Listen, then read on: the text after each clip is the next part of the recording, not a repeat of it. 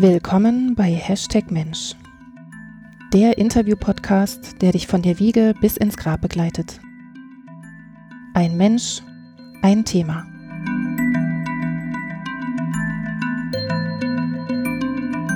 Herzlich willkommen zu einer weiteren Ausgabe von Hashtag Mensch. Und mit mir begrüße ich heute Christian. Hallo Christian. Servus Jakob, hallo zusammen an alle Hörer. Christian, magst du vielleicht erstmal kurz zum Einstieg was zu dir sagen? Also was dich zu diesem besonderen Experten für unser heutiges Gespräch macht? Ja, heute wird es ja äh, höchstwahrscheinlich eine ganze Menge auch um Musik gehen.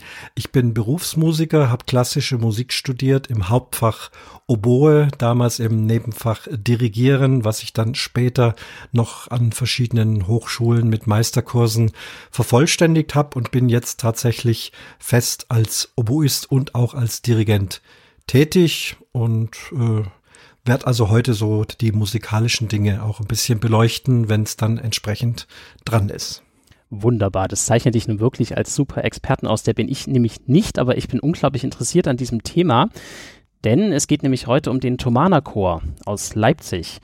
Äh, dieser Chor, der ist sehr alt schon. Er hat inzwischen eine 800-jährige Tradition, denn der wurde im Jahr 1212 gegründet. Das ist wirklich schon lange her.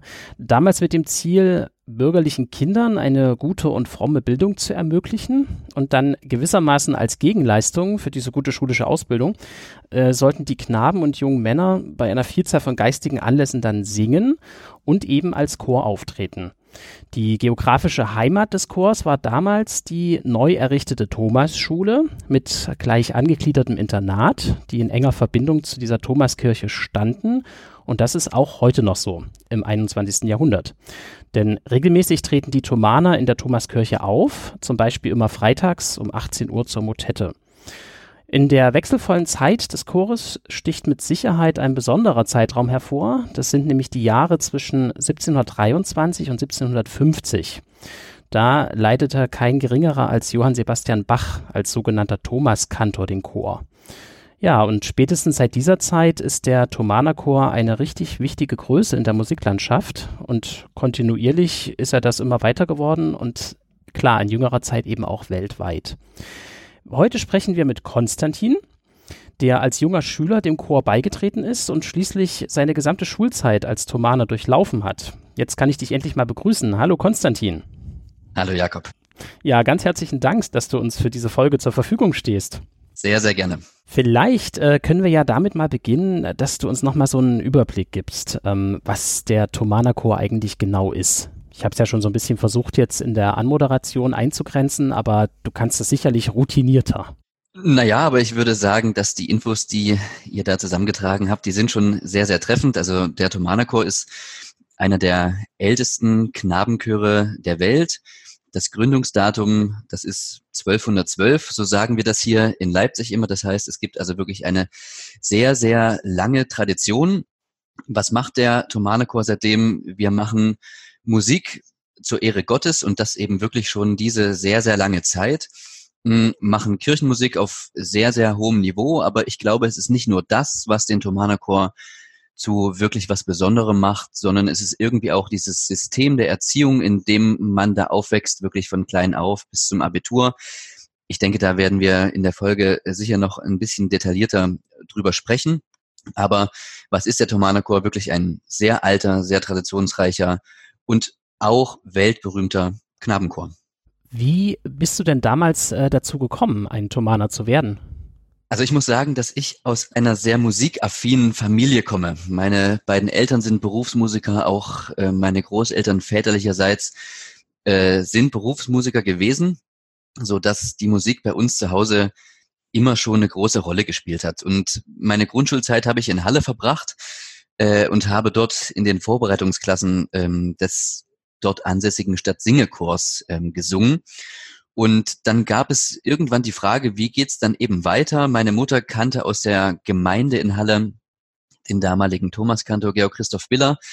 Und irgendwie hatte ich so den Eindruck oder hatte vor allem auch meine Mutter den Eindruck, dass, dass die musikalische und auch pädagogische Leitung in diesem Stadtsingerchor nicht ganz optimal äh, gewesen ist, so dass dann einfach der Impuls kam, das Ganze in Leipzig ähm, mal zu probieren und das fing ganz harmlos an. Ich bin also einmal in der Woche in der dritten Klasse freitags, glaube ich, ich glaube es war Freitag, nach Leipzig gefahren, hatte dort eine Stunde Klavierunterricht und hatte eine Stunde Stimmbildung, um dort vorbereitet zu werden für eine eventuelle Aufnahme. Und ja, dann kam es zu dieser Aufnahmeprüfung, die ich ablegen musste. Dann wurde ich genommen und war auf einmal Thomaner, ohne mir im Vorhinein groß Gedanken zu machen, was das eigentlich für mich bedeutet. Das muss ich ganz ehrlich so sagen. Ähm, ja, aber das ist so die Geschichte, wie ich nach Leipzig gekommen bin, weil die Familie eben wirklich sehr, sehr musikalisch war und auch weil mir Singen einfach zu Grundschulzeiten großen Spaß gemacht hat. Da habe ich schon die, die erste Frage. Also ähm, wir reden, du bist ja da ein, ein junger Bub gewesen. Wie ist es vom Alter her? Wann, wann war diese Aufnahmeprüfung? Wie alt warst du da? Also diese vorbereitende Zeit, das war in der dritten Klasse und die Aufnahmeprüfung hat dann also zur vierten Klasse stattgefunden. Ich bin in der Grundschule zur vierten Klasse nach äh, Leipzig gegangen. Und das heißt, du stehst dann da als kleiner Bub und da sitzen lauter gelehrte Leute und du singst da allein was vor oder wie muss man sich das vorstellen? Ja, das war wirklich damals irgendwie eine, eine aufregende Situation auf jeden Fall. Also man steht da als Kind und man hat natürlich im Vorhinein was vorbereitet, also Lieder sowohl geistlich als auch weltlich, die man äh, da gesungen hat, in dem Alter natürlich noch als Knabenstimme. Ich war damals äh, ein recht hoher Sopran. Dann hm, habe ich ein Klavierstück dort äh, spielen sollen, musste Intervalle hören, ein paar Melodien nachsingen, wenn ich mich richtig erinnere. Und dazu gehörte natürlich auch eine ja wie schulische Aufnahmeprüfung denn das ist schon klar, dass wenn man sich dann eben auf dieses Abenteuer äh, Tomalakor einlässt, da verbringt man ziemlich viel Zeit neben der Schule mit, mit anderen Dingen, so dass die Grundvoraussetzung auf jeden Fall ist, dass die schulische Bildung nicht darunter leidet und dafür braucht es gewisse Voraussetzungen und deswegen wurde das abgeprüft. Ich weiß gar nicht mehr, wie lang diese Aufnahmeprüfung ging. Ich habe da wirklich nur noch eine sehr verschleierte Erinnerung, aber ich weiß, dass es damals für mich ziemlich aufregend äh, gewesen ist. Und ich erinnere mich auch, dass ich da nicht mit der Gewissheit rausgegangen bin, dass das jetzt auf jeden Fall klappt, sondern ich hatte da schon irgendwie eine große Unsicherung, Verunsicherung und ich wusste auch nicht, ob ich das wirklich will. Also das ähm, nicht so gewesen, dass ich gesagt habe, ich will das auf keinen Fall, aber es war auch nicht so, wie das vielleicht bei anderen äh, Jungs in dem Alter ist, die eben sagen, ich möchte das unbedingt, mein Ziel ist, Humana zu werden da war ich irgendwie ein bisschen indifferenter unterwegs. Aber ich weiß noch, als ich dann, und das war wirklich Zufall, äh, zu Hause den Briefkasten öffnete an dem Tag, an dem dieser Brief gekommen ist. Und dann habe ich den schon im Treppenhaus geöffnet und hatte dann wirklich eine riesige Freude in mir, dass ich also offensichtlich diese Prüfung, diese Aufnahmeprüfung gut geschafft habe und dass ich dann auch nach Leipzig gehen durfte. Also das war schon eine große Freude und das war auch ein wichtiger Impuls, dass ich das dann tatsächlich auch begonnen habe. Wenn du dich jetzt nochmal in diese Situation äh, reinbegibst von damals, was war das, was du am allerstärksten mit dem Tomana-Chor damals als Kind verbunden hast? Welcher Eindruck? War das irgendwas Äußeres? War es die Musik oder irgendwie vielleicht auch diese unerwartete Strenge, die da vielleicht herrscht oder irgendwas? Kannst du dich da noch erinnern? Über irgendwelche pädagogischen Dinge oder mögliche Stränge habe ich mir damals gar keine Gedanken gemacht. Also ich wusste, ich wusste in etwa, wie dieses Leben stattfindet durch die Eindrücke, die ich äh, einmal in der Woche dort gewinnen konnte. Ich habe das immer als sehr lebendig, als sehr wuselig empfunden. Die Menschen, mit denen ich da zu tun hatte, also die, die Stimmbildnerin und die damalige Klavierlehrerin, die waren alle sehr, sehr nett zu mir, so dass ich irgendwie den Eindruck hatte, auf jeden Fall, ich begebe mich da in, in vertrauensvolle Hände. Und ich hatte auch mit meinen Eltern vorher Motetten gehört in Leipzig, so dass ich irgendwie wusste, wie diese Atmosphäre ist in so einer Motette. Und das habe ich schon als was sehr Besonderes empfunden. Im Fokus stand aber natürlich schon irgendwie die Musik und die Aussicht, einfach Teil von so einer Musik zu sein. Mhm. Habt ihr viel auch vom Tomana Chor schon gehört gehabt zu Hause? Also, das war ja noch Zeiten vor YouTube und so, aber könnte ja sein, so mit äh, Schallplatten oder so. Ja, also so der Klassiker, dass dass eben so eine Weihnachtslieder-CD vom Thomanerchor zu Hause dann auch mal gelaufen ist. Das schon. Aber es ist jetzt nicht so, dass bei uns pausenlos Chormusik gelaufen ist. Überhaupt nicht. Also meine musikalische Erinnerung an die Kindheit, das ist tatsächlich also meine Geige, Geige übende Mutter, die, die sehr, sehr regelmäßig und viel geübt hat, vor allem wenn ich dann abends im Bett lag. Und das war so mein musikalischer Ersteindruck von der Musik. Und ich habe auch als kleines Kind zunächst erstmal angefangen, Geige zu spielen. Da muss ich mir im Nachhinein eingestehen, dass das nicht zu den erfolgreichen Kapiteln meines Lebens gehörte. Und dann habe ich angefangen, Klavier zu spielen, einfach weil es so eine Aufnahmevoraussetzung auch gewesen ist. Und erst durch den Chor und parallel natürlich zu diesem Stadtsingechor, was ja damals stattgefunden hat, bin ich da so reingewachsen. Aber es ist nicht so, dass ich gesagt habe, das ist mein Traum, das ist das Einzige, was ich möchte. Und wenn das nicht klappt, dann, dann wird mir was fehlen. So ist es nicht gewesen. Jetzt hatte ich es ja in der Moderation schon angedeutet, ähm, dass das Alumnat, also da, wo die Thomaner leben, heißt ja auch bei den Thomanern selber der Kasten. ähm, und die, die Thomas-Schule, das ist sehr, sehr eng beieinander, nicht, auch nicht so sehr weit weg von der Thomaskirche. Wie kann man sich dann sozusagen äh, deinen Alltag als Schüler vorstellen? Also in Verbindung von Schule und diese, diese, dieses Üben, diese Chorproben und so weiter. Wie sah das so ungefähr aus? Ich, ich nehme jetzt einfach mal so wahllos die fünfte Klasse raus. Irgendein Tag in der fünften Klasse.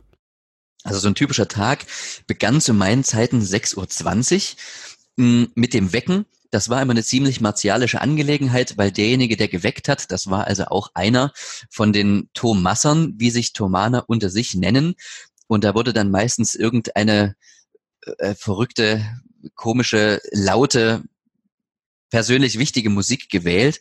Und dann wurde aufgestanden, dann ging es in einen großen Waschsaal, wo sich dann also alle die Zähne geputzt haben, ein bisschen frisch gemacht haben für den Tag. Und dann gab es ein gemeinsames Frühstück. Und nach dem Frühstück, ähm, wo man sich dann eben selber seine Brote für die Schule schmierte, da ging es dann in die Schule, die halb acht begann und das war wirklich eine sehr luxuriöse Sache, dass der Schulweg also wirklich zehn Sekunden dauerte. Das war einmal über die Straße gehen und das war natürlich toll, weil man das zu entsprechenden Jahreszeiten auch in Hausschuhen machen konnte und in rebellischen Phasen auch mal im Bademantel.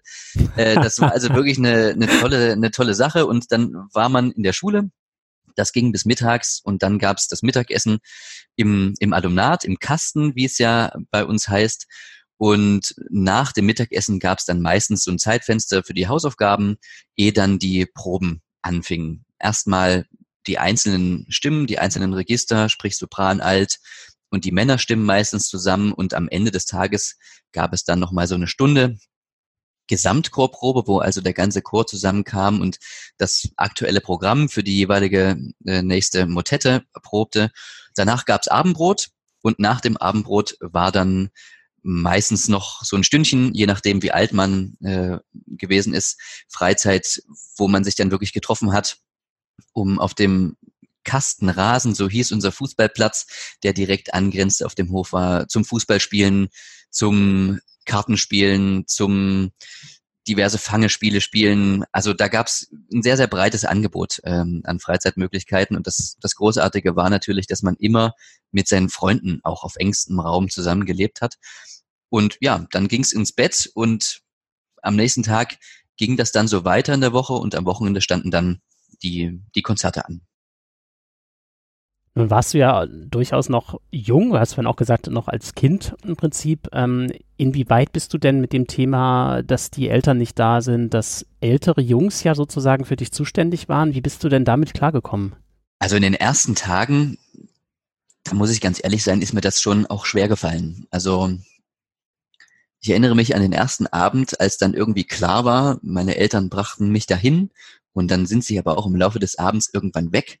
Da gab es zum Armbrot Wiener Würstchen, da saßen meine Eltern noch mit dabei und dann verabschiedeten die sich langsam und das war schon irgendwie ein harter Moment auch zu realisieren, okay, jetzt bist du eben erstmal da. Man ist ja nie alleine, aber ich kannte niemanden. Es dauert ja auch erstmal Zeit, bis man irgendwie Vertrauen dann fasst zu den Pädagogen, die da sind, zu den älteren äh, Thomasern, so dass ich die ersten Tage schon echt Heimweh hatte und da auch einige Tränen vergossen habe. Zu meiner damaligen Zeit war das noch so, dass es die ersten vier Wochen nicht gestattet war, nach Hause zu fahren. Das war die sogenannte Schonzeit, die dafür da war, sich zu integrieren, alle Abläufe kennenzulernen und eben diesen Heimatschmerz vielleicht ein bisschen zu reduzieren, einfach weil die Heimat nicht da war, sprich das Zuhause. Und das war schon wirklich eine krasse Zeit. Das wird heutzutage nicht mehr so gehandhabt. Im Nachhinein muss ich aber sagen, es hat mir sehr geholfen, auch die Wochenenden da zu verbringen, um einfach wirklich viele Freunde zu finden, Freizeitaktivitäten auch dann am Wochenende da zu machen und irgendwie anzukommen. Damals war das aber wirklich für mich sehr hart und ich weiß noch, als ich das erste Mal dann wieder zu Hause, damals in Halle, war und irgendwie so dieser Geruch von der eigenen Wohnung und vom Kinderzimmer so in die Nase strömte, das war schon irgendwie alles sehr eindrücklich und im Gedächtnis bleibend, was ja ein Zeichen dafür ist, dass diese Wochen schon auch eine Zeit der Entbehrung gewesen sind. Wie viele ähm, Mitschüler oder, oder Kameraden hattest du denn damals eigentlich, die praktisch in derselben Alterskohorte sind? Also in meiner Klasse, das kann ich gar nicht mehr so mit Bestimmtheit sagen, aber ich glaube, wir sind so zu zwölf oder zu dreizehn aufgenommen worden. Und das wandelt sich dann so im Laufe der Jahre bis zum Abitur. Von diesen zwölf, dreizehn, die wir am Anfang waren, waren wir am Ende fünf, die das Abitur gemacht haben. Damit sind wir eine sehr kleine Klasse am Ende gewesen. Das ist also nicht, nicht der totale Normalfall. Aber das zeigt eben auch, dass es natürlich ähm, Klassenkameraden gibt, die aus verschiedenen Gründen aussteigen, sei das, dass die schulische Entwicklung eben nicht mit der musikalischen standhalten kann, sei es, dass, sagen wir mal, disziplinarisch Dinge vorgefallen sind, die es einfach notwendig gemacht haben, den Chor zu verlassen, äh, oder schlicht und ergreifend die Lust dann irgendwann nicht mehr da war, die Eltern umgezogen sind, sich die Lebensumstände gewandelt haben. Also es gibt ja viele Gründe, äh, warum man vielleicht auch aussteigt zwischendurch. Na, wir sprechen ja auch immerhin über einen Zeitraum, der ganze neun Jahre umfassen kann, ne? Genau, das ist so die Regelzeit. Wenn ähm, man die Aufnahmeprüfung zur vierten Klasse macht, dann ist es das Ziel, das Abitur an der Thomasschule zu machen und mit dem Abitur dann auch aus dem Chor auszuscheiden. Ich gehe mal davon aus, dass das dann eben äh, automatisch auch der, der Musikzweig des Gymnasiums ist ihr, ihr macht alle Musikabitur in dem Sinne. Genau, das ist also das ist so vorgesehen, dass ähm, wir den Musikleistungskurs äh, besuchen. Das ähm, das war ein irgendwie besonderer Paragraph. Ich glaube, Paragraph 4 spielt jetzt eigentlich auch keine große Rolle. Äh, wir haben also drei Leistungskurse besucht und wurden in zwei Leistungskursen dann äh, im Abitur auch auf dem Niveau geprüft. Ich hatte also Leistungskurs Musik, Deutsch und Geschichte und in Geschichte wurde ich nur auf Grundkursniveau geprüft. In Einzelfällen gibt es Thomaner, die eben sagen, sie möchten das nicht, sie möchten das ersetzen durch Kunst beispielsweise, weil sie ein Studium der bildenden Kunst anstreben und dann war das auch in Ausnahmefällen möglich. Und wenn man jetzt dieses Musikabitur macht, braucht man ja auch ein Hauptinstrument, so war es bei uns damals so, so. Ist jetzt bei euch das Hauptinstrument Singen oder spielt ihr auch alle in jedem Fall noch ein anderes Musikinstrument? Also es war verpflichtend, von der vierten Klasse bis äh, einschließlich der zehnten Klasse ein Instrument zu spielen. Äh, ich hatte einmal in der Woche dann Klavierunterricht und in der elften, zwölften Klasse lief das dann auf freiwilliger Basis weiter.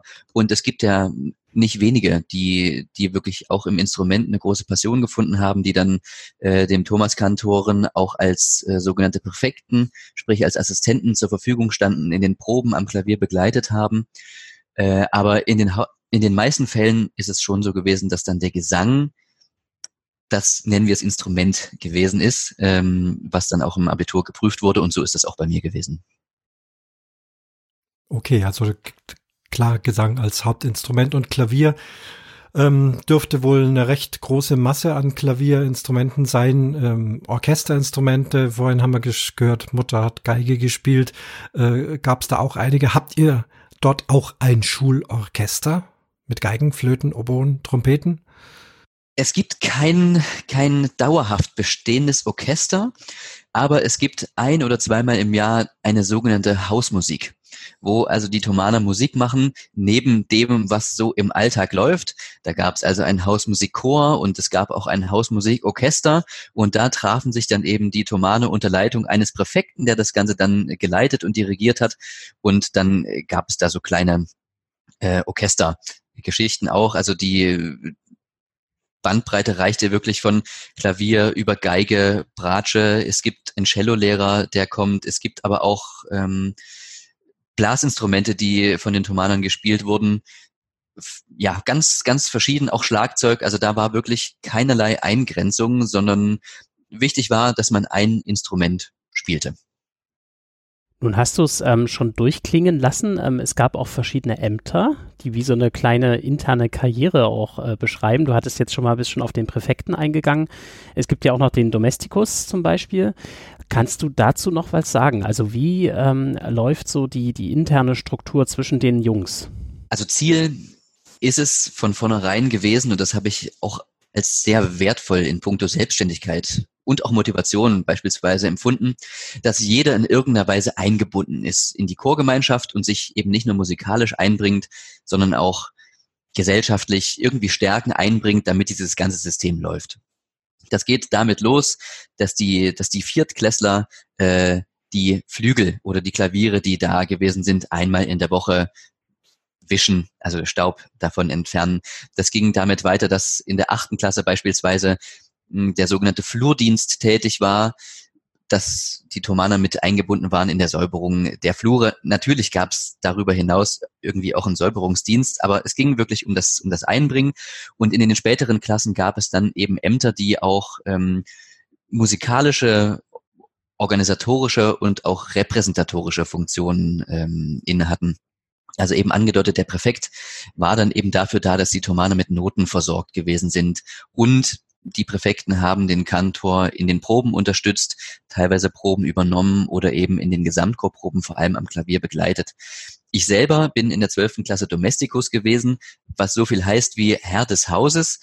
Mm, und ich hatte also verschiedene Funktionen. Ich habe vor den Konzerten die Jüngeren der Klassen vier bis sieben überprüft, dass der Konzertanzug sauber ist, dass der gut sitzt, dass die Hände sauber gewesen sind, dass die Thomaner irgendwie einen Kamm dabei gehabt haben, sprich, dass dieses äußere Bild irgendwie einem ja, guten Bild entsprach.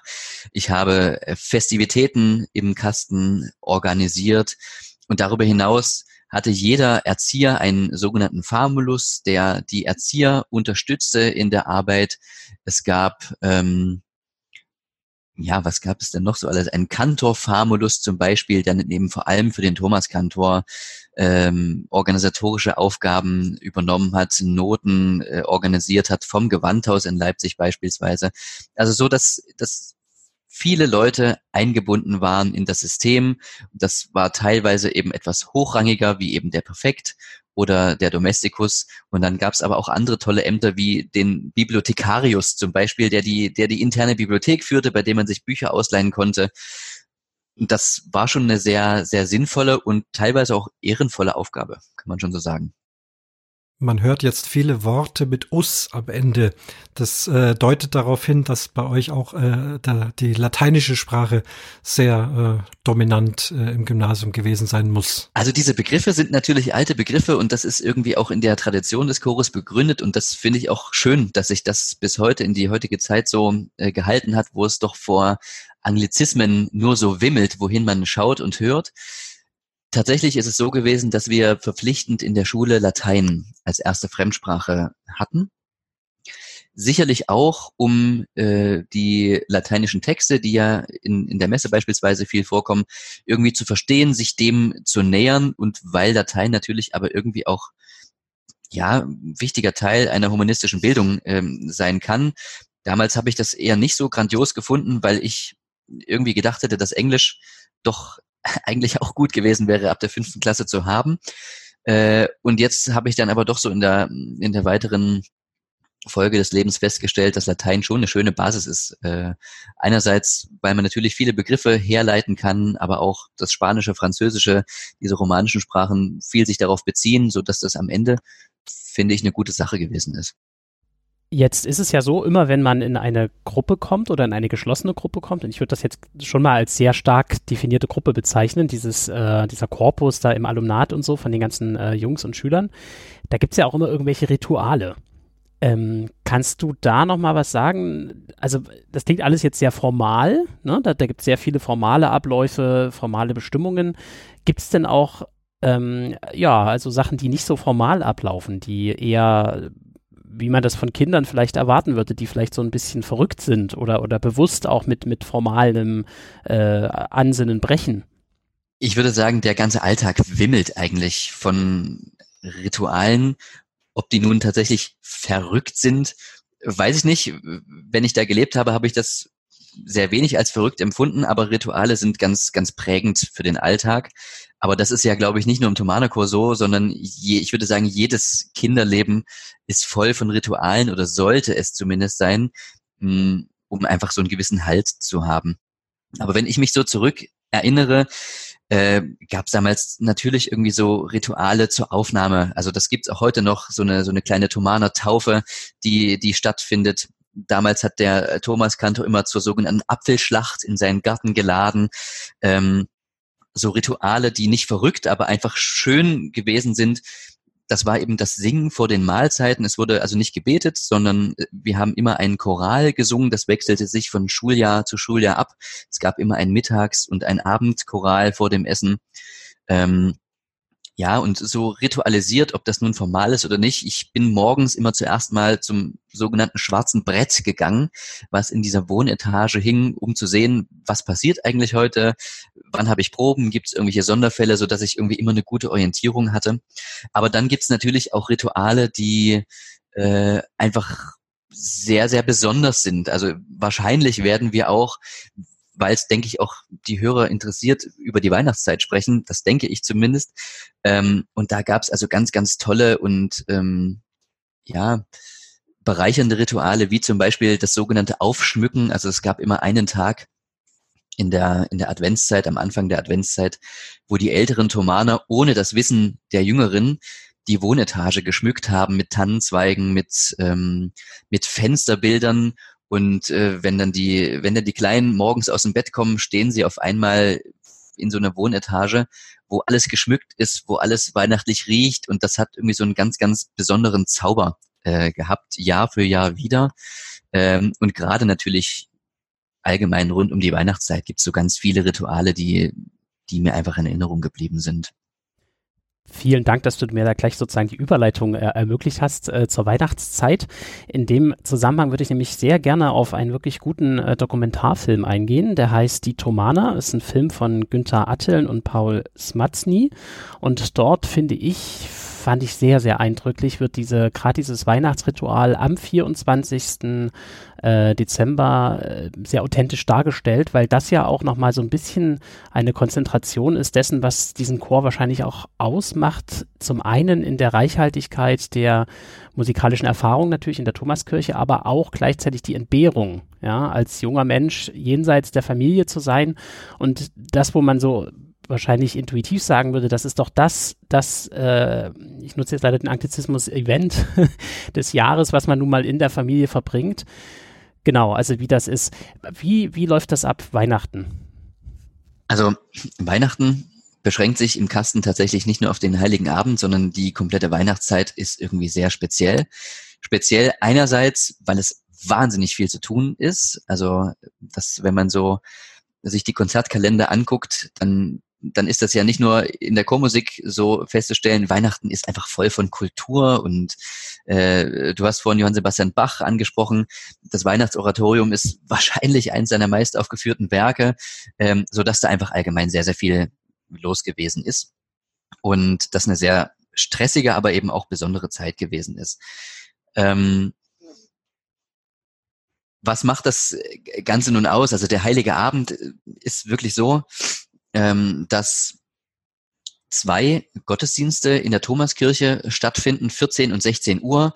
Und dazwischen ist man eingeladen in der Thomaskirchgemeinde, wo es Kaffee und Kuchen gibt. Und die Thomaskirchgemeinde hat uns jedes Jahr irgendein kleines Präsent als Dankeschön für die, nenne ich es mal in Anführungszeichen, Arbeit oder das Musizieren in der, in der Thomaskirche überreicht. Und nach diesen Gottesdiensten ist immer noch eine kleine Gruppe von Thomanern gefahren in den Altenheim und hat dort noch äh, musiziert, bevor es dann im Kasten die, die Bescherung gegeben hat. Und die Bescherung war also wirklich eine, eine ganz besondere Geschichte, weil die Stadt Leipzig jedes Jahr für jeden Thomaner einen, einen gewissen Geldbetrag zur Verfügung gestellt hat. Und von diesem Geldbetrag haben wir uns gegenseitig Geschenke gemacht.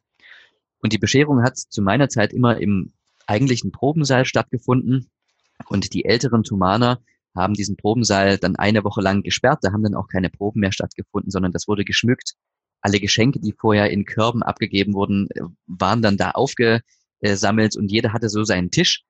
Und wenn die Bescherung losgeht, ist es also so, dass man als junger Thomaner, der das noch nie erlebt hat und der auch eine gewisse Traurigkeit, das habe ich auch so empfunden, dass ich eben nicht zu Hause äh, sein kann. Aber ich wurde da sehr gefangen genommen von dieser Magie, die dieses Ritual irgendwie ausstrahlte. Also man ging durch so einen kleinen Gang in den Probensaal, die älteren Thomaner standen da mit Kerzen, alle Lichter waren gelöscht. Der Thomas Kantor saß am Klavier und hat die Sinfonia ähm, aus dem Weihnachtsoratorium am Klavier gespielt. Und dann stand man da vor diesen riesigen Geschenketafeln. Der Thomas Kantor sagte ein paar Worte, das Jahr Revue passierend. Und ja, dann gab's eben diese Bescherung, man packte Geschenke aus und das war irgendwie ein ganz schöner Moment. Und nach der Bescherung ging es dann immer noch weiter. Wir sind dann in Kleingruppen, so wie wir eben in den sogenannten Stuben zusammengelebt haben, auf die Straßen gegangen, haben Weihnachtslieder gesungen. Da gab es viele Süßigkeiten, da gab es auch immer ein bisschen Geld. Und danach hat die zwölfte Klasse das Weihnachtsstück gespielt, wo alle zugeschaut haben. Und der Tag endete dann als kleiner Thomaner damit, dass alle ihre Matratze auf dem Gang, wo die Betten äh, gestanden haben, äh, gelegen haben und der Präfekt hat dann noch Weihnachtsmärchen vorgelesen. Also das war wirklich ein wahnsinnig langer, wahnsinnig voller Tag, aber so voll an Eindrücken und schönen Momenten, dass ich da immer sehr, sehr gefangen davon war, im positiven Sinne. Und das erste Weihnachten, was dann nicht mehr im Thomanerchor stattgefunden hat, das war einfach, meine Eltern mögen es mir verzeihen, aber unspektakulär. Jetzt hast du ja vorhin im Verlauf des Gesprächs schon öfters mal äh, ähm, die Motette erwähnt, also ein ja, äh, Chorgesang, äh, kirchlicher Chorgesang, wenn überhaupt mit ein bisschen Klavierbegleitung oder nicht. Jetzt Weihnachtsoratorium ist natürlich ein wunderbares Orchester dabei. Welche, äh, wie, wie war das Erlebnis gerade als, als junger Bub, wenn da so ein Orchester spielt mit vielen Instrumenten, auch exotischen Instrumenten wie eine Oboe d'Amore und, und, und solche Dinge. Wie habt ihr das erlebt? Für mich waren das eigentlich immer die die schönsten Konzerte. So gern ich auch a cappella gesungen habe, sprich ohne Orchesterbegleitung, aber mit Orchester, habe ich das dann immer als wirklich Ganzes empfunden und das hat mir sehr, sehr großen, sehr, sehr großen Spaß gemacht, diese großen Werke, nicht nur Weihnachtsoratorium, sondern eben auch die, die Passion und andere Dinge aufzuführen. Und für mich als, als kleiner Thomaner war das irgendwie immer wirklich sehr, sehr besonders, weil mein Großvater im Gewandhaus, und das ist das Orchester, was den Thomanerchor in der Regel begleitet, da hat mein Großvater Bratsche gespielt. Und in den ersten Jahren hatte ich also wirklich viele solche Konzerte, wo ich im Chor gesungen habe, wo mein Großvater im Orchester gespielt hat. Und das, ja, das war einfach immer sehr besonders. Das wäre meine Frage gewesen. Also Gewandhausorchester dieses Jahr, auch weltberühmte Orchester. Ähm, ist euch das bewusst gewesen, dass das wirklich ein, auch ein ganz besonderes Orchester ist und auch äh, ja besondere Dirigenten, wobei äh, bei euch hat ja dann eben der äh, euer euer Chorleiter dirigiert, nehme ich an. Aber habt ihr Kontakt zu äh, diesen Spitzenmusikern gehabt jetzt außer äh, deinem Großvater oder deine Familie? Ja, schon, denn das kommt schon immer mal vor, dass äh, auch Gewandhausmusiker Kinder im Thomanerchor haben und das natürlich so eine Brücke sein kann. Ähm, aber gerade auch auf den Reisen sind wir dann doch immer mal mit den Orchestermusikern in Kontakt gekommen, haben mal einen gemeinsamen Ausflug auf den Reisen gemacht, waren mal gemeinsam essen. Also das ist, das ist vor allem bei solchen Anlässen passiert. Wo bist du überall gewesen auf der Welt mit dem Chor? Also ich war zweimal in Japan, ich war zweimal in den USA, in Europa, in Italien, Spanien, Tschechien, Frankreich glaube ich auch. Ja, also wir waren schon immer mal unterwegs, natürlich deutschlandweit, aber auch international. Das ist schon, schon eine ganz schöne Menge. Also äh, hast du das so irgendwann ab einem gewissen Punkt auch als selbstverständlich empfunden, dass ihr das halt so macht? Oder war dieses Momentum, dass das ist hier was ganz Besonderes und ich bin irgendwie auch was Besonderes so als Thomaner, ähm, hat sich das erhalten? Also gerade diese weiten Reisen sind nie zur Normalität geworden. Gerade so die Tage und Wochen davor habe ich schon immer gemerkt, dass es irgendwie was Kribbeliges hatte und dass die Vorbereitungen auch auf solche Dinge einerseits natürlich anstrengend, aber auch schön gewesen sind und äh, das war für mich immer was Besonderes, dann in New York oder in Asien in wirklich riesigen Konzerthallen äh, zu stehen. Also diese Besonderheit hat sich für mich immer, immer behalten. Bei so Deutschlandreisen, das war dann irgendwann Normalität und äh, das war vielleicht sogar auch manchmal lästig, aber im Großen und Ganzen war ich immer gerne unterwegs, natürlich insbesondere bei diesen Auslandsreisen. Wie seid ihr untergebracht gewesen? Wart ihr viel in Privathaushalten untergebracht? Also bei, ähm, bei den Deutschlandreisen ähm, waren wir sehr viel privat untergebracht. Das waren die sogenannten Privatquartiere. Da haben sich dann meistens Leute gefunden aus den jeweiligen Gemeinden, wo wir dann auch die Konzerte gesungen haben, die uns untergebracht äh, haben. Mm, dann waren wir in Deutschland auch viel zu meiner damaligen Zeit in Jugendherbergen untergebracht, selten mal in Hotels. Und bei den Auslandsreisen Japan, USA, da waren wir dann schon immer wirklich in auch guten Hotels. Und auch das war natürlich als Kind was total Besonderes irgendwie mit so einer äh, Meute von, von 70 bis 80 Leuten dann in so ein Hotel in Anführungszeichen einzufallen. Ja, das war schon irgendwie immer wirklich sehr, sehr cool und äh, hat großen Spaß gemacht. Ja, das, was ich erlebt habe, ich kann es äh, kurz erzählen. Also ich bin ja hier aus, aus Bayern, bin ein Münchner. Das heißt, bei mir ist ja die, der Berührungspunkt die Regensburger Domspatzen sehr intensiv. Und da waren also auch bei uns auf dem Dorf, ich habe also etwas außerhalb Münchens gewohnt, die Regensburger Domspatzen eben zum Konzert angesagt. Und in unserem Orchester wurde gefragt, wer kann äh, Domspatzen aufnehmen zur Übernachtung. Und mir ist damals schon sehr schnell sauer aufgestoßen, dass sich also alle auf die süßen Sopranjungs gestürzt haben und niemand wollte die grunzenden äh, größeren haben. Also es kam mir so fast wie Menschenhandel vor. Alle wollen nur so die Sopran ich nehme, aber nur wenn ich zwei Sopran habe. Und wir haben halt dann, weil wir so nicht denken, eben die Älteren, die dann eben Tenor oder Bass äh, singen genommen und haben uns super mit denen unterhalten. Habt ihr sowas erlebt oder kommt sowas bei euch an oder, oder nicht? Also diese Perspektive, sozusagen die aufnehmende Perspektive, die hatte ich ja natürlich nie. Und äh, das ist auch immer so gewesen, dass die Leute sich das nicht aussuchen konnten, wen sie, wen sie bekamen. Das war also zum Beispiel auch eine meiner Aufgaben als Domesticus, auf diesen Konzertreisen zu bestimmen und zu organisieren, wer mit wem bei welcher Familie wohnt.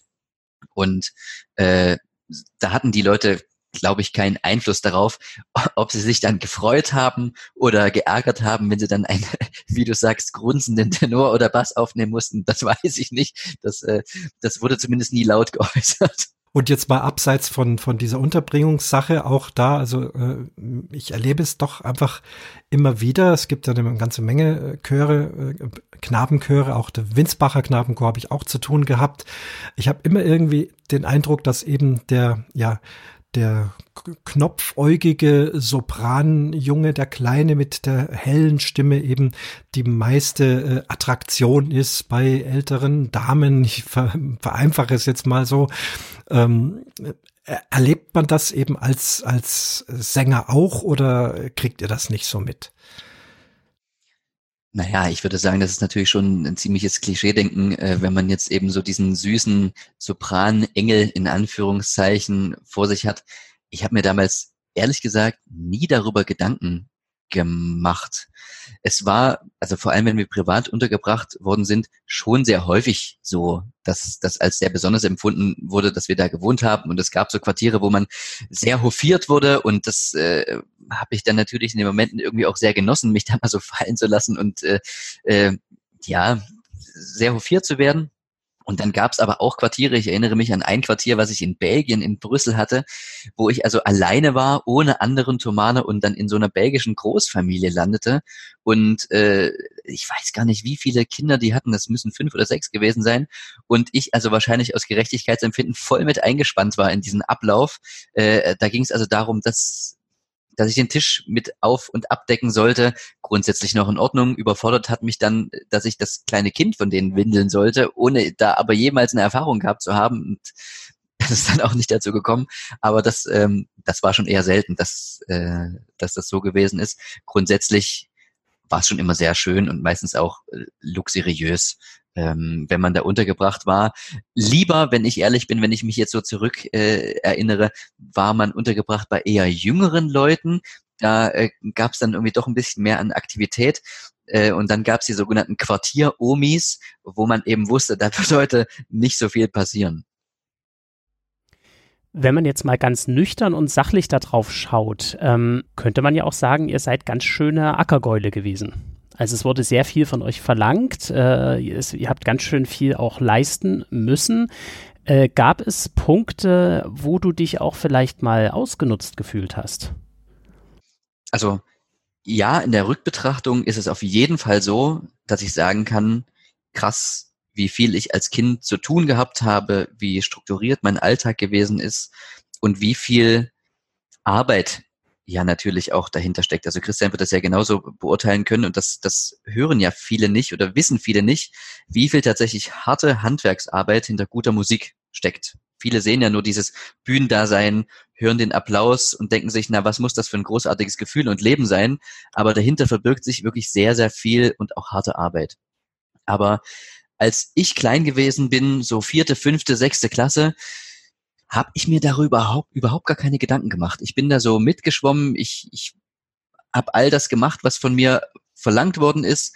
Und das ist mir auch nie negativ aufgestoßen, weil diese Sache, an der, an der man da beteiligt ist, auch einfach extrem viel Spaß macht. Also ich kann mir wenige andere Kontexte vorstellen, wo man eben so als Gemeinschaft mit seinen Freunden, mit seiner Klasse sich an einer Sache beteiligt, die dann eben wirklich auch in großartigem münden kann. Und deswegen war das für mich nie nie eine Schwierigkeit. Das war mehr so im Nachhinein, dass ich das Gefühl hatte, hui, vielleicht wäre es ja auch gut gewesen, hättest du mal ein bisschen mehr Zeit gehabt, dich zu besinnen, ein bisschen mehr Privatsphäre zu haben, äh, auch andere Interessen irgendwie vorantreiben können das war erst in der, in der Nachbetrachtung so der Fall. Also ich hatte nie einen Moment, wo ich dachte, ich fühle mich jetzt ausgenutzt oder so. Das, das gab es überhaupt nicht. Dafür war die Sache viel, viel zu großartig. Es gab dann schon so in den älteren Jahren Momente, wo ich eben gedacht habe, naja, jetzt ist es irgendwie ärgerlich.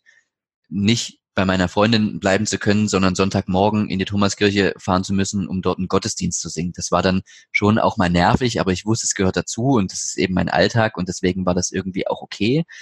Aber was ich für mich sagen muss, ich habe schon auch die Zeit meines Stimmenbruchs sehr genossen, wo der Alltag dann eben sehr anders gewesen ist und auch viel legerer gewesen ist und auch Zeit für ganz andere Dinge gewesen ist. Also das war schon auch eine Zeit, die ich dann sehr genossen habe, mal raus zu sein aus diesem, aus diesem Rad, was sich immer weiter dreht. Das bedeutet eigentlich, wenn, äh, wenn man im Stündbruch ist, hat man so eine Art äh, Gnadenphase. da wird man verschont. Wenn man da die Gnadenphase hat, was hat man denn vorher und nachher?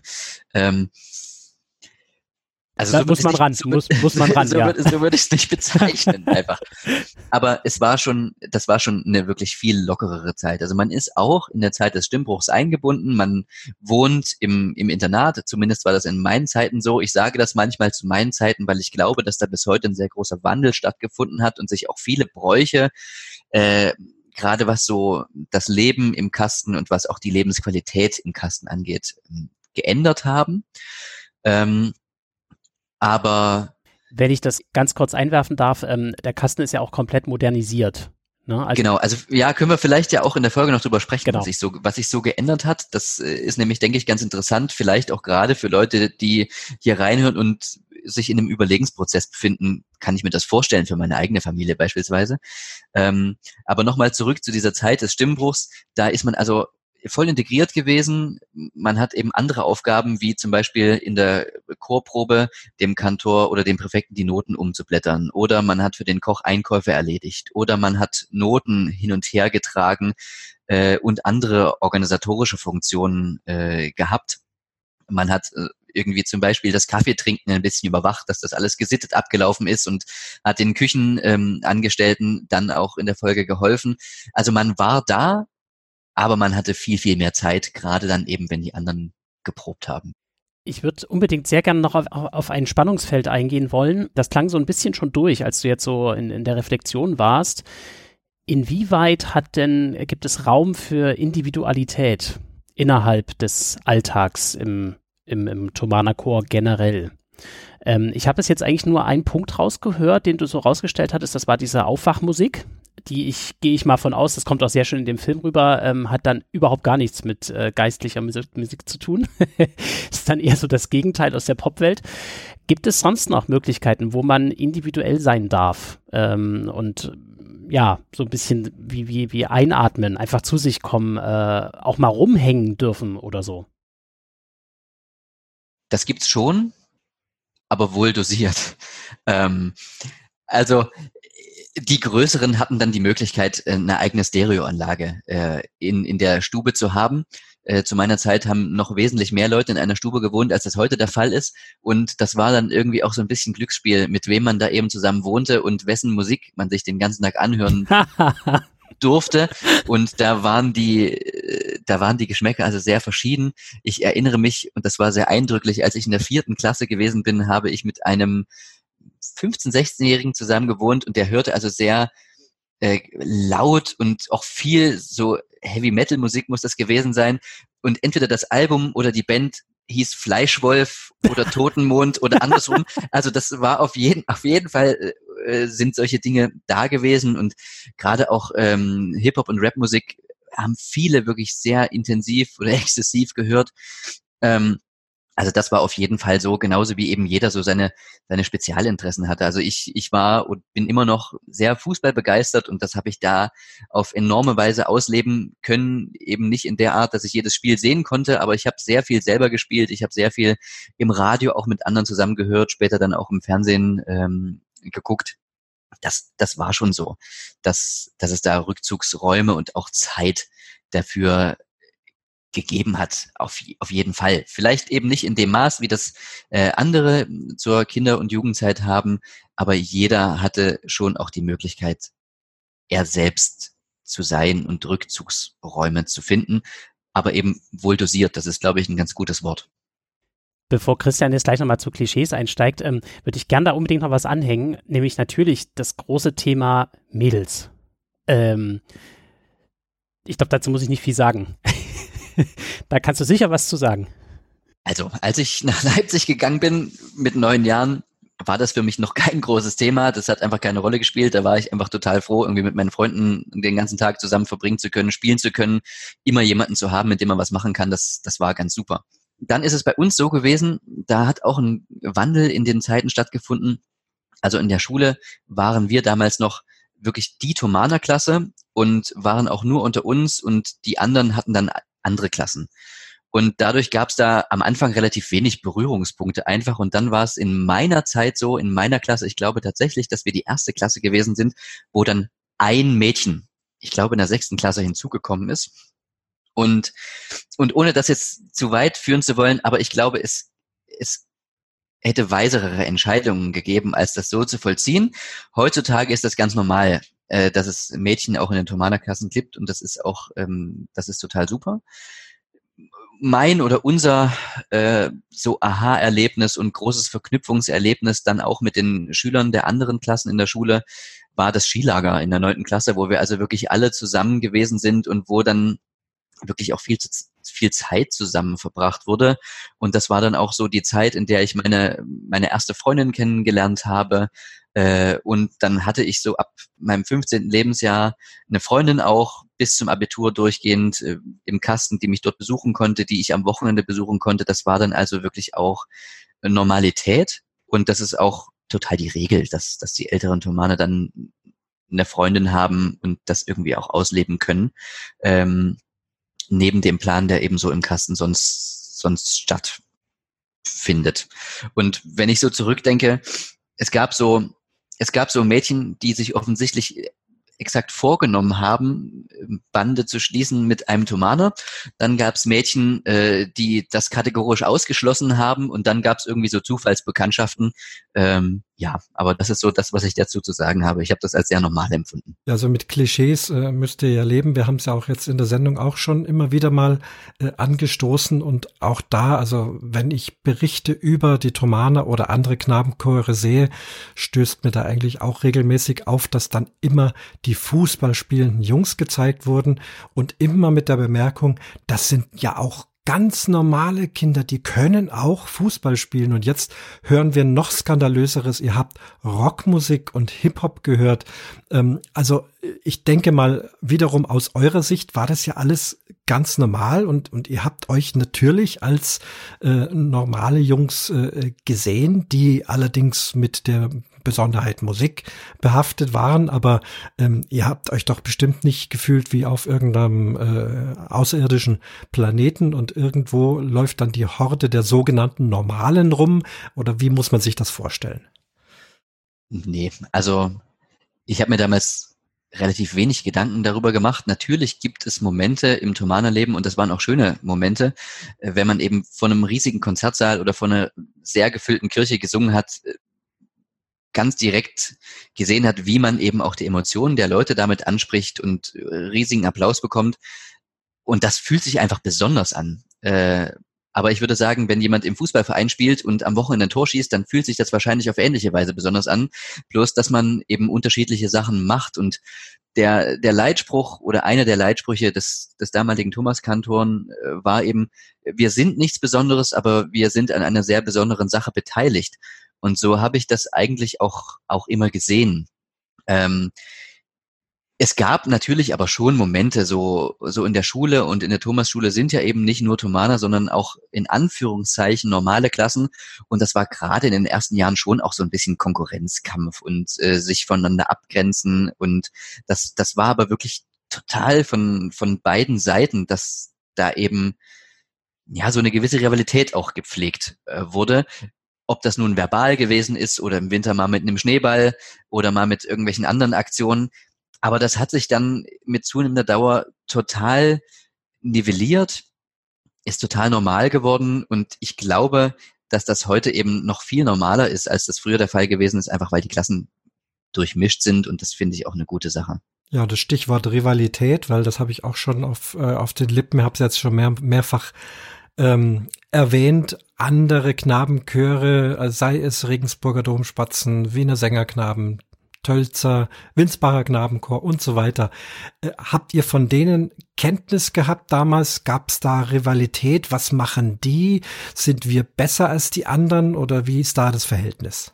Also wir wussten natürlich um die Existenz, das ist total klar. Ähm, eine tragende Rolle Vielleicht auch im Sinne von so einer kleinen Rivalität spielte natürlich immer der Dresdner Kreuzchor. Also das ist ja aber nicht nur beschränkt, würde ich sagen, auf das, auf das Chorleben und auf die Chortradition. Ich glaube, Leipzig und Dresden sind zwei besondere und irgendwie zwei stolze Städte und da nehme ich schon auch irgendwie eine Rivalität oder zumindest ein besonderes Verhältnis wahr. Äh, und klar, mit den Kruzianern aus Dresden, das ist ja schon allein durch die regionale Nähe bedingt, gab es so eine gewisse Rivalität, einerseits musikalisch, aber auch ähm, sportlich auf dem Fußballplatz. Und dann gab es aber hin und wieder auch Konzerte, die wir gemeinsam gesungen haben.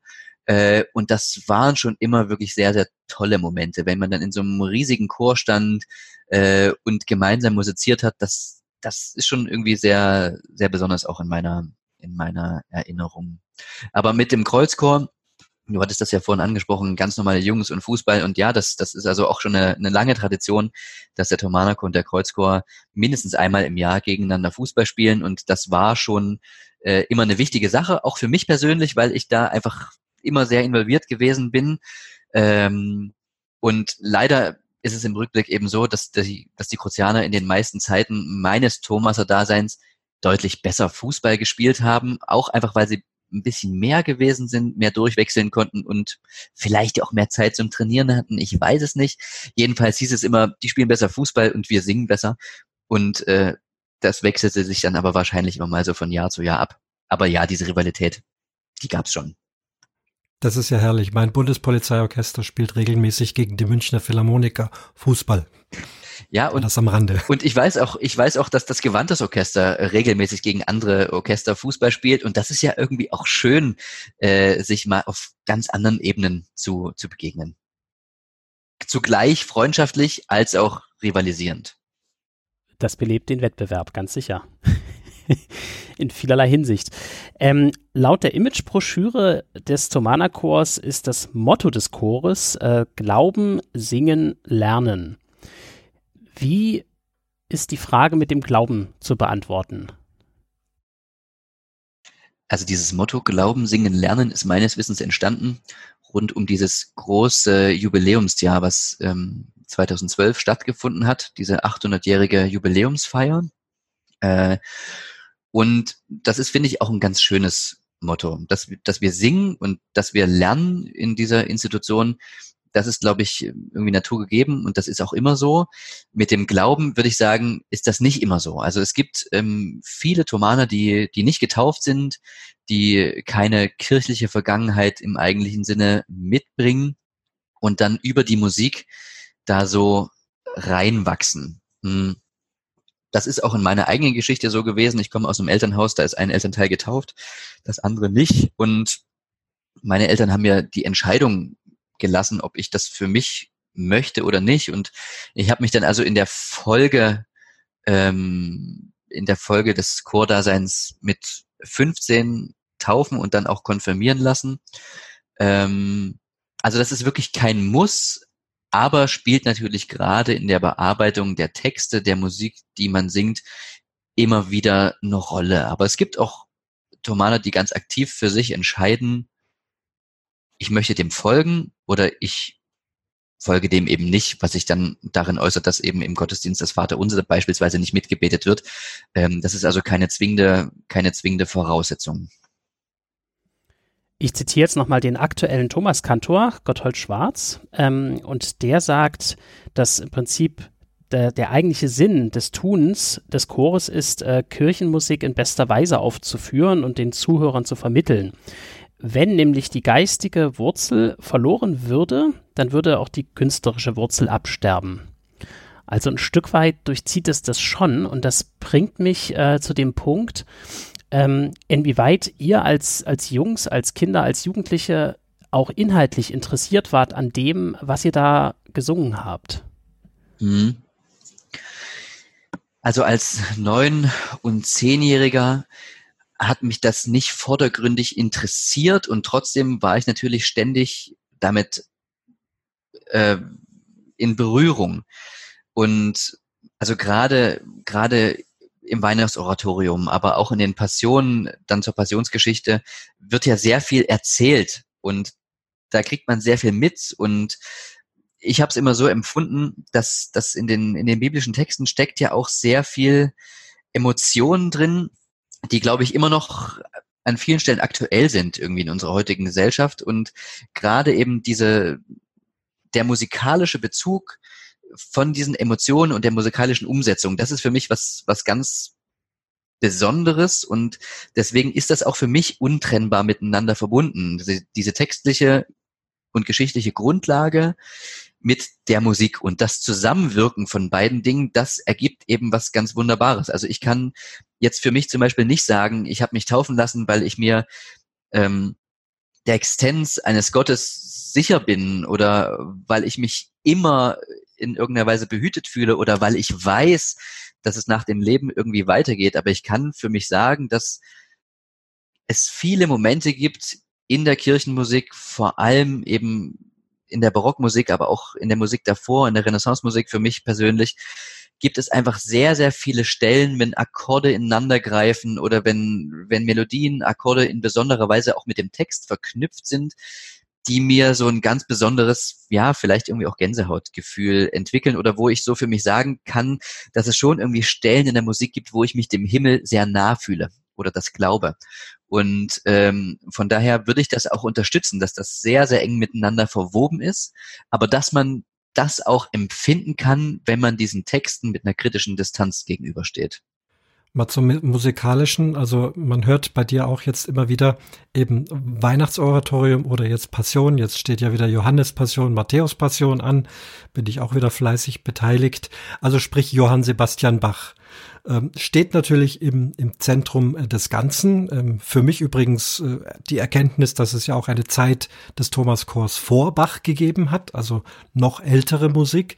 Aber wir sind jetzt im 21. Jahrhundert. Wie sieht's denn mit ja sehr zeitgenössischer Musik aus? Äh, wird da was gemacht und, und wie äh, empfandet ihr das dann als Sänger?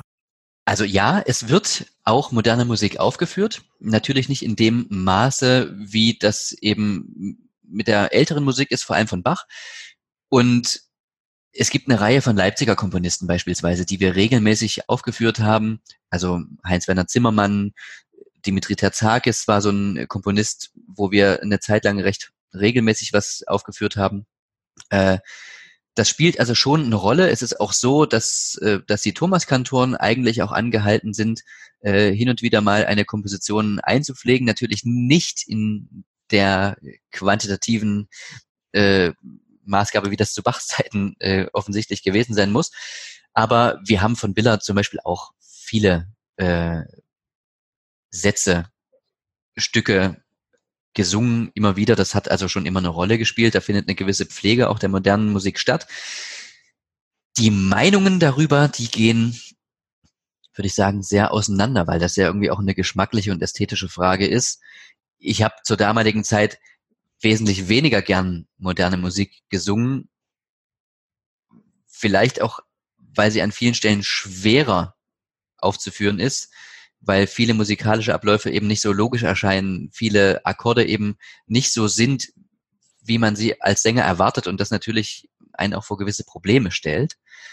Ähm, und heute sehe ich es ein bisschen anders. Also ich singe heute durchaus auch gerne moderne Musik, wenngleich ich schon sagen muss, dass die Musik Bachs für mich schon einen sehr, sehr besonderen Stellenwert hat und, und dass ich in dieser Musik viel mehr von diesen ich habe es eben als dem Himmel so nah Momenten bezeichnet habe als in der modernen Musik.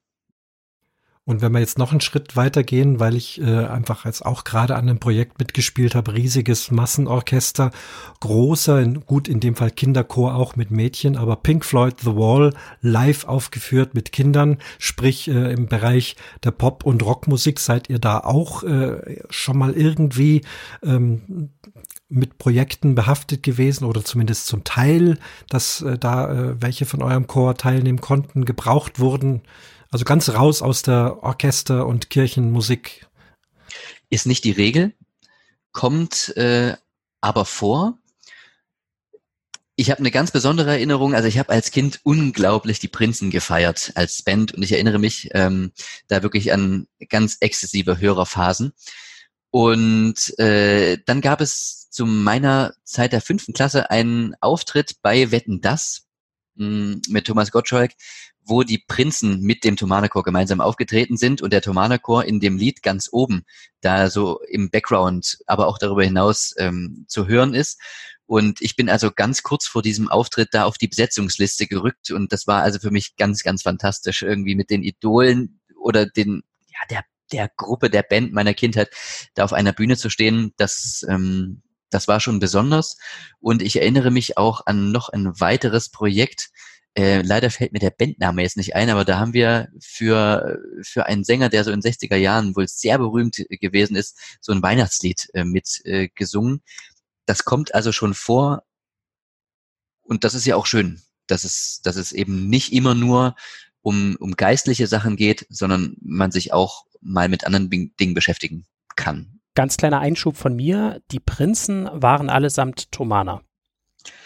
Meines Wissens waren alle Thomaner bis auf einen und der war Crucianer. Okay. Christian?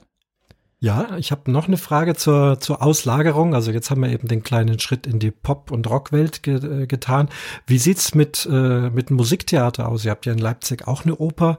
Bei uns in München ist es ja so regelmäßig Zauberflöte, drei Knaben. Da kommen dann eben drei Tölzer Sängerknaben. Ähm, äh, und natürlich gibt's auch, ja, Hänsel und Gretel braucht man Kinderstimmen und so weiter. Seid ihr da auch ausgeliehen worden? Ja, es gab eine Zeit, wo äh, auch die Zauberflöte mit, mit den Knaben ähm, vom Thomanerchor ähm, bestückt wurde. Und dann erinnere ich mich aber auch an so gemeinsame Projekte, das hat auch in der Oper stattgefunden, das hieß damals Bach-Kreation und ich glaube, das äh, kommt auch immer mal in den jetzigen Zeiten zur Aufführung so oder in ähnlicher Weise, so dass wir, äh, also damals war es die Kantate 21, im Übrigen eine ganz besondere Kantate meines, äh, meines Erachtens, gesungen haben und Teile der Hamollmesse und das wurde vertanzt äh, vom, vom Ballett, der Oper und natürlich vom Orchester begleitet, so dass es da schon solche Dinge gab und das waren für mich auch immer, immer sehr schöne, sehr schöne Abende, sehr schöne Auftritte. Aus dem Film nochmal ein Zitat von einem 18-jährigen Abiturienten, der konkludiert so ein bisschen, äh, indem er sagt, dass am Ende der neun Jahre ihn das Gefühl geprägt hat, dass er nur halb sei und dass die andere Hälfte er nur nachholen müsste. Wenn du jetzt nochmal so auf diese Endphase schaust, ähm, du hattest schon mal gesagt, dass Weihnachten war äh, dann plötzlich sehr einfach gehalten, weil das eben sehr eindrücklich war diese Phase danach, oder sag mal der Übergang ähm, in, in das Leben ohne Tomana Chor, wie hat sich das gestaltet? Was ist da so mit dir passiert? Also ich habe nach meiner Chorzeit dann erstmal Zivildienst gemacht, den es ja damals noch gab, und äh, hatte dann eine eigene Wohnung, die mir auch bezahlt wurde, irgendwie von öffentlichen Geldern, weil ich nachweisen konnte, so und so viele Jahre nicht zu Hause gewohnt zu haben. Ich konnte da also in Leipzig bleiben und äh, da war es mir, wenn ich mich erinnere, schon ein Bedürfnis, nicht in eine WG zu ziehen beispielsweise, sondern mir war das irgendwie wichtig, dass ich meine eigene kleine Wohnung habe, dass ich irgendwie auch viel Zeit mit meiner damaligen Freundin verbringen konnte. Und ich habe den Bruch für mich als ja schon intensiv empfunden, aber ich hatte irgendwie das Glück, dass ich auch durch andere Interessen auch schon immer Freunde hatte, die eben nicht im Chor gewesen sind, sondern die ich aus der Schule oder von anderen Dingen kannte, so dass ich da ja irgendwie gut eingebettet gewesen bin und nie das Gefühl hatte, ich bin jetzt irgendwie verloren, mir fehlt jetzt total die Basis. Ähm, das ist das ist bei mir nicht so gewesen und tatsächlich habe ich auch in den ersten zwei drei Jahren nach meiner Chorzeit erstmal relativ wenig Musik gemacht, sondern habe wirklich andere Dinge gemacht und so dieses aktive wieder musizieren, viel singen in verschiedenen Ensembles, das ist dann erst in der Folge wieder gekommen und das ist jetzt auch wieder ein ganz wichtiger Bestandteil. Damals war mir dann schon auch erstmal andere Dinge wichtig, aber es ist nie so gewesen, dass ich das Gefühl hatte, ich muss jetzt erstmal alles andere nachholen, weil ich viel verpasst habe.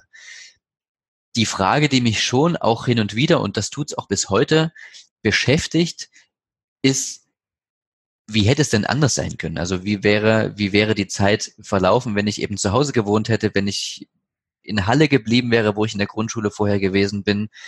Aber das sind natürlich Fragen, die rein hypothetischer Natur sind, die, die, die mir auch niemand beantworten kann. Äh, aber es wäre schon sehr spannend, irgendwie so ein Parallelleben geführt zu haben. Aber da das nicht möglich ist, ist es vielleicht auch müßig, darüber nachzudenken. Aber es ist nicht so, dass ich das Gefühl hatte, ich muss was nachholen, mir hat, mir hat viel gefehlt. Für mich war das ein guter Übergang. Nur der Moment zu realisieren, die Zeit ist zu Ende. Also die Motette, die die letzte Motette, die ich gesungen habe, die sogenannte Abschlussmotette. Und das sieht man, du hast dich ja schon mehrfach auf den Film bezogen, auch in diesem Film sehr, sehr schön, wie emotional das auch sein kann. Und da erinnere ich mich schon auch, als dann so das letzte Orgelstück lief ähm, und ich dann noch so gestanden habe und realisiert habe, okay, die Zeit ist einfach in fünf Minuten vorbei, zumindest die aktive Zeit. Da habe ich schon viele Tränen vergossen und das war auch schon wirklich intensiv, aber ich weiß, dass schon zwei Stunden danach, dass ich da wieder lachen konnte und dass ich irgendwie wusste, ich, es kommt jetzt was, worauf ich mich freuen kann und es geht weiter und es ist auch schön, dass was Neues kommt. Nun hattest du zu dem Zeitpunkt ja auch schon eine Schwester. Ähm, wie hat die dich eigentlich wahrgenommen? als Tomana. Sie hat dich ja dann noch in, in, in deiner Kluft erlebt, in deiner anfänglich, na gut, Kieler Bluse weiß ich jetzt nicht mehr, aber zumindest dann im Anzug. Wie hat sie dich aus ihrer kindlichen Perspektive dann wahrgenommen? Da müssten wir sie jetzt fragen, ne? Ja, ähm, stimmt.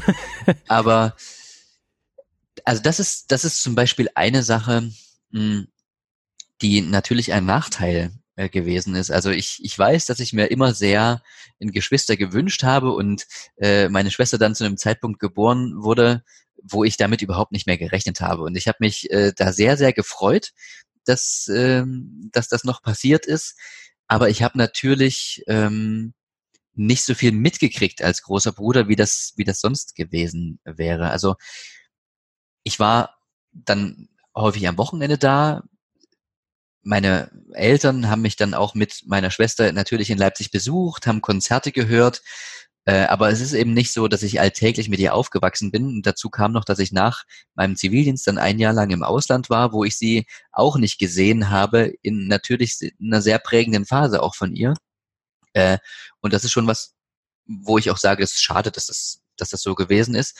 Ich habe irgendwie heute nicht den Eindruck, dass das viel an unserem Verhältnis geändert hat. Aber wie gesagt, auch das ist ja irgendwie eine müßige, eine müßige Geschichte.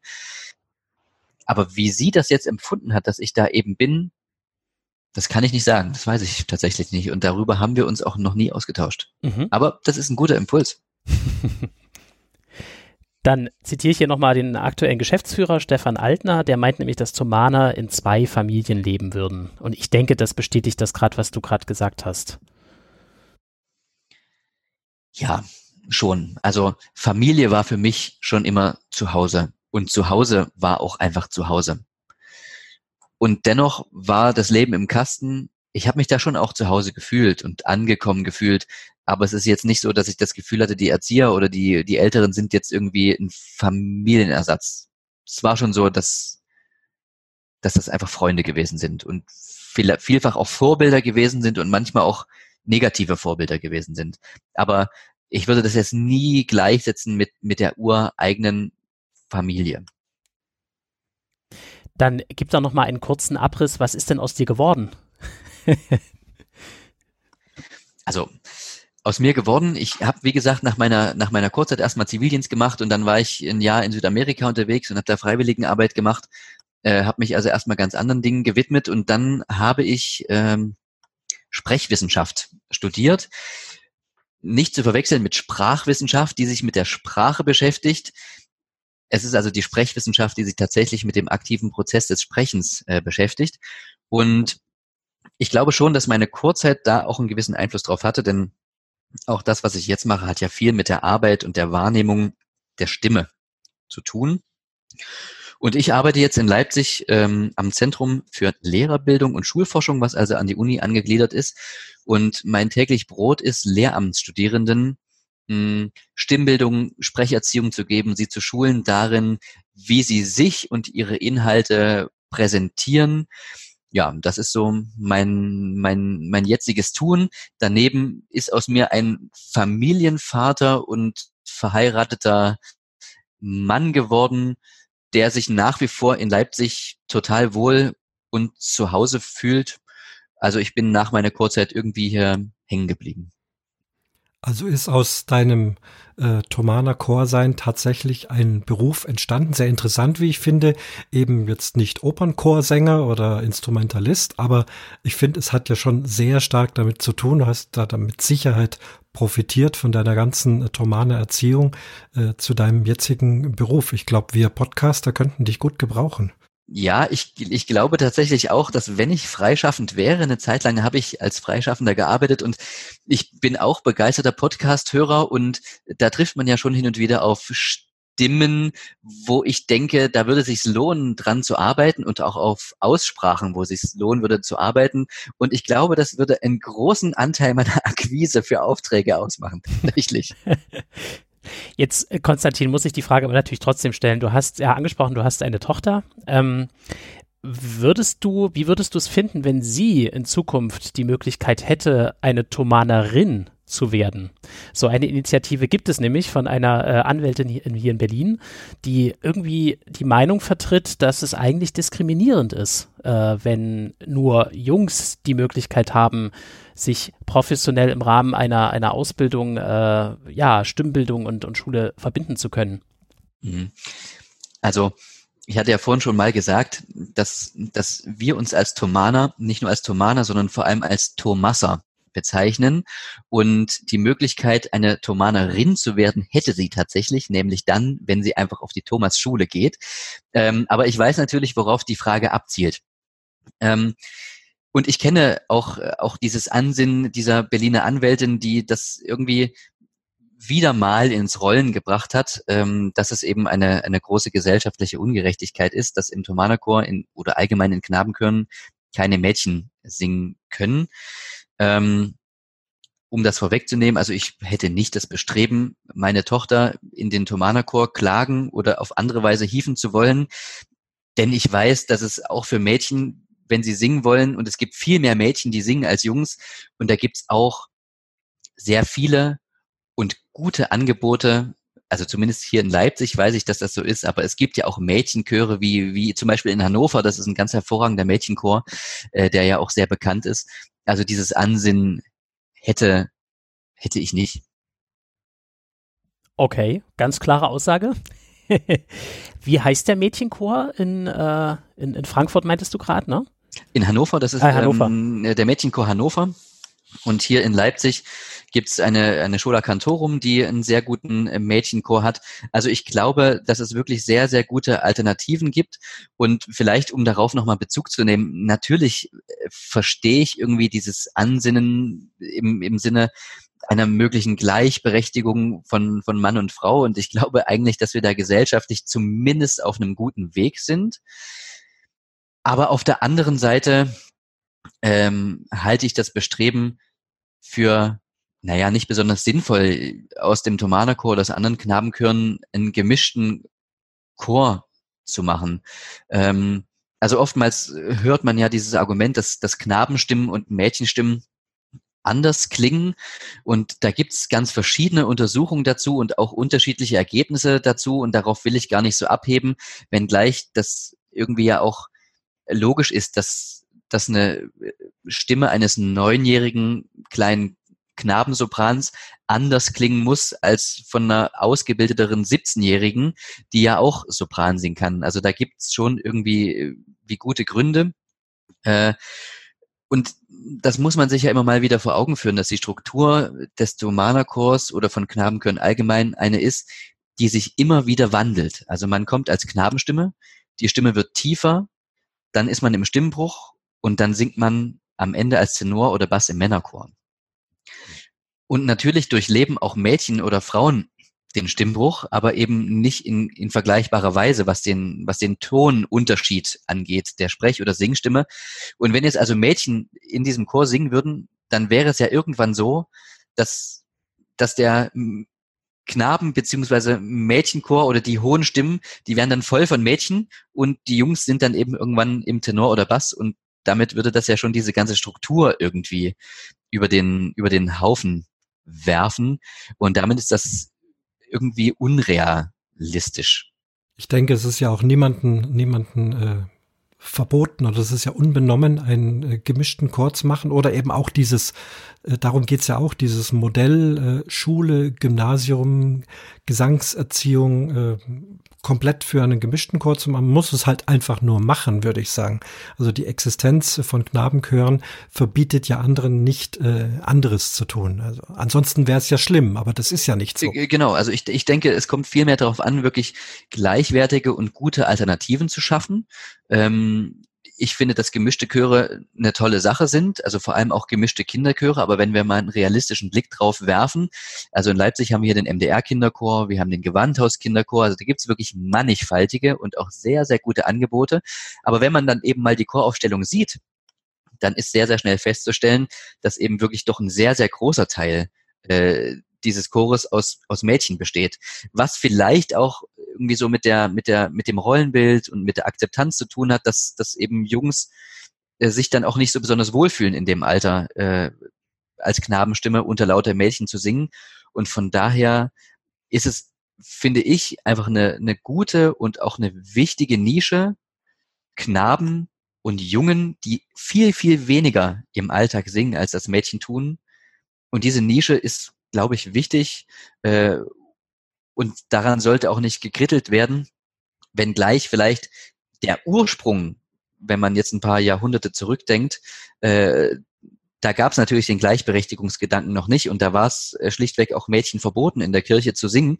Und das ist natürlich kein schöner Ursprung, das möchte ich überhaupt nicht wegdiskutieren, aber ich glaube, in der heutigen Form, so wie sich das bis heute äh, gehalten hat, ich denke, das ist was, was Schönes Und ich finde es wichtig, dass man Gleichberechtigungsgedanken auch in der Öffentlichkeit diskutiert. Und vielleicht ist es natürlich auch eine Art und Weise der Provokation für den öffentlichen Diskurs. Das hat alles seine Berechtigung.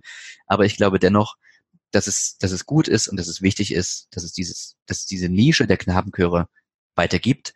Ob man damit nun nur ein Klangideal verfolgt oder eben Jungs die Möglichkeit gibt, auf hohem Niveau zu musizieren, das sei jetzt mal völlig dahingestellt. Aber ja, diese Diskussion gibt es immer mal wieder und die wird auch sehr kontrovers diskutiert. Also ich habe so in den letzten Wochen nach dieser Initiative äh, auch bei Facebook hier und da den einen oder anderen Kommentar gelesen und da, das ist also sehr emotional diskutiert. Und das finde ich gut, wenn Dinge emotional diskutiert werden. Wichtig ist nur eben, dass man auf dem Boden der Tatsachen bleibt. Und da denke ich, sind wichtige Alternativen oder richtige, gute, auch professionelle Alternativen für Mädchen oder gemischte Chöre wichtig. Wunderbar, vielen Dank. Ja, meine letzte Frage wäre, ähm, wie sind denn jetzt deine musikalischen Aktivitäten aktuell, sei es Singen, sei es Musizieren? Ich mache sehr viel musikalisch. Ich habe irgendwie so dann während des Studiums immer mal wieder die Gelegenheit gehabt, in kleinen Kammerchören zu singen, vor allem auch unter dem jetzigen Thomaskanton Gotthold Schwarz. Äh, und das hat sich bis heute so gehalten, dass er seine Projekte nebenher hat und äh, und davon profitiere ich, weil ich mich da musikalisch sehr ausleben konnte oder immer noch kann. Das hatte im Studium so den sehr angenehmen Nebeneffekt, dass man sich ein bisschen vom Studium einfach querfinanzieren konnte durch die Musik, also quasi ein bezahltes Hobby. Ähm, ja, und das genieße ich auch bis, bis heute sehr. Also ich kann schon heute sagen, und das war mir damals noch gar nicht so klar, dass, das schon sehr wichtig ist für mein, für mein Seelenleben und auch für meinen Alltag, dass, dass es diesen Ausgleich gibt. Ich bin verheiratet mit einer Sängerin und Gesangspädagogin. Das heißt, dass auch bei uns zu Hause Musik immer eine wichtige, eine wichtige Rolle spielt und, und gar nicht wegzudenken ist aus dem Alltag. Konstantin, ich danke dir ganz, ganz herzlich für diese super tollen, sehr persönlichen, sehr intimen Einblicke, die du uns gegeben hast. Und ja, danke dir ganz herzlich an dieser Stelle. Sehr, sehr gerne. Ich fand es auch wirklich sehr interessant, auch aus, äh, aus dem Blickwinkel meines Berufes, habe ja erwähnt, oft mit äh, Knabenchören zu tun gehabt zu haben, aber so ein Einblick wie heute mit so einem angenehmen Gesprächspartner äh, hatte ich selten. Also auch dir vielen, vielen Dank für die schönen eineinhalb Stunden. Ja, wirklich sehr, sehr gerne. Und was ich vielleicht noch abschließend sagen möchte, in der Zeit, seitdem ich da nicht mehr bin, ist natürlich wirklich viel passiert, gerade im Zuge dieses Jubiläums 800 Jahre. Jakob, du hattest das vorhin gesagt, dass es da einen großen Umbau gegeben hat ähm, im Alumnat und ich glaube, dass es sich wirklich lohnt, einfach mal auf der Homepage oder mal in der Imagebroschüre zu schauen und auch ja den den Jetzt-Stand sich anzugucken, weil ich glaube, dass das Leben sehr viel angenehmer und naja, nee, angenehm habe ich es schon auch empfunden, aber viel luxuriöser und irgendwie unter den heutigen Standards ja ganz anders ist, als das damals zu meiner Zeit gewesen ist. Mit allen positiven Nebenaspekten, aber vielleicht auch mit ein paar negativen Nebenaspekten.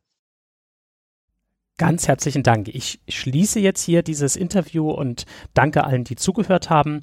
Ja, und freue mich, wenn ihr wieder zu einer anderen Folge Hashtag Mensch einschaltet und würde sagen, bis dahin, wir hören uns.